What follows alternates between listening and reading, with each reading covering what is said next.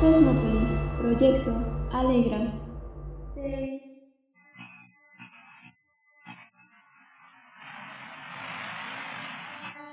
Mátalos, No es un coco. mátalos y envíaselos como un regalo para que sonrían.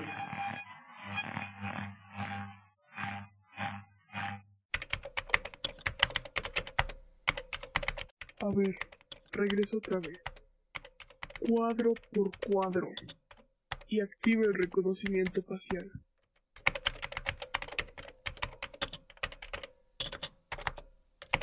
Mientras Alexis y Gerardo se dedicaban a analizar los videos buscando algún punto de partida, Abraham y Javier no dejaban de trazar planes y documentar todo aquello que pudiese resultar relevante, la posición de los accidentes, los descubrimientos sobre el atentado kamikaze y los recién llegados resultados del equipo forense, además de coordinarse con las personas a su cargo.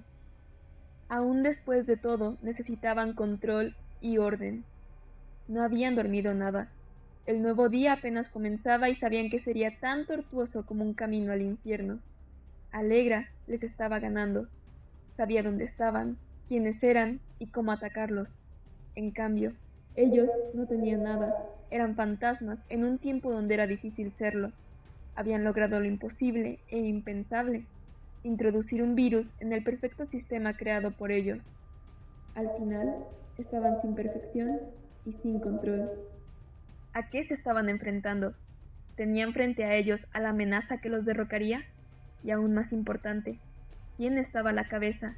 ¿Quién era la mente maestra? Abraham se recargó en la silla, tomó una de las inútiles hojas y empezó a formar un avión.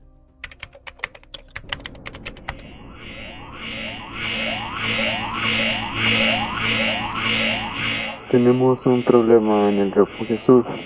¿Qué pasó? El secretario volvió a desmayarse. Gerardo, de estómago débil, vomitó. Alexis esbozó una mueca, y Abraham quiso llorar de coraje y repulsión. El refugio sur, con más de dos mil habitantes de Cosmópolis, había sido masacrado. Las pantallas mostraban los cadáveres de los miles de ciudadanos, los cuerpos de seguridad acribillados y ni un rastro de los responsables. ¿Cómo? ¿Cómo era posible? Gas. ¿Qué?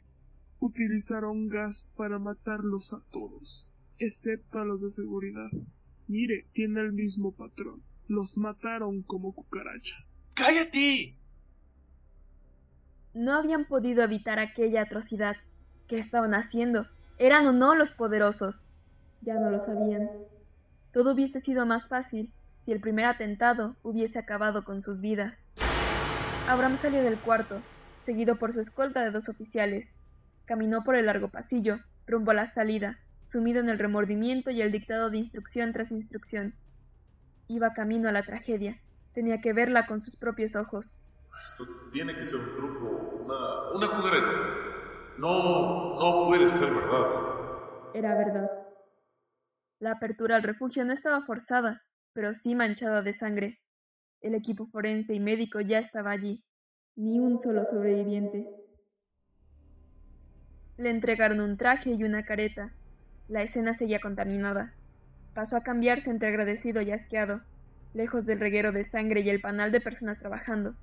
Se sentía sucio, atontado. Se sacó la camisa, los zapatos, pero cuando quiso hacer lo mismo con el pantalón, llenó el suelo de migajas. Un empaque de galletas. Su mente se alejó por un momento de los muertos. Se congeló al caer en cuenta. Se suponía que la envoltura se había perdido junto con sus harapos quemados en el hospital, que se había cambiado de vestuario al salir del edificio médico. Quiso llorar por la frustración. Sudor frío perló su frente y sintió rudos escalofríos recorrerle entero. Los sonidos fuera de él se ensordecieron. Un miembro de Alegra había estado junto a él, había violado la seguridad de la medicina y profanado su ser. Había arrebatado vidas y observado la suya pender de un hilo. Y él no lo notó. Abrió el empaque, sintiendo cómo su estómago vacío se revolvía. Le temblaban las manos y todo le dio vueltas. Sintió violentas arcadas sacudiendo su diafragma. Los hombros se le antojaban pesados. Sus ojos se encontraron con una tarjeta y un mensaje. Si respuestas quieren, Observar cadáveres deben. También llorar pueden, o morir, si paz prefieren. Abraham se llenó de rabia ante tal descaro. Su impulsividad casi ganó. Si se dejaba dominar, Alegra habría vuelto a vencer. Con más motivación que antes, estaba dispuesto a encontrar algo. Lo haría tanto por los muertos como por los vivos. Arrugó la tarjeta y la guardó donde la encontró. Terminó de vestirse, acomodó su careta y se preparó para recorrer la galería de asesinados. Niños, adultos, ancianos, adolescentes. Las paredes estaban llenas de rasguños, evidencia de la desesperación que su gente sintió al querer escapar. No podía imaginarse la asfixia, miedo y dolor, los pulmones quemándoseles, uno tras otro desvaneciéndose.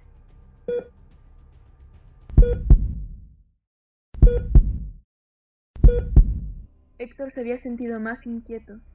Ángel no sabía si eso era normal o no.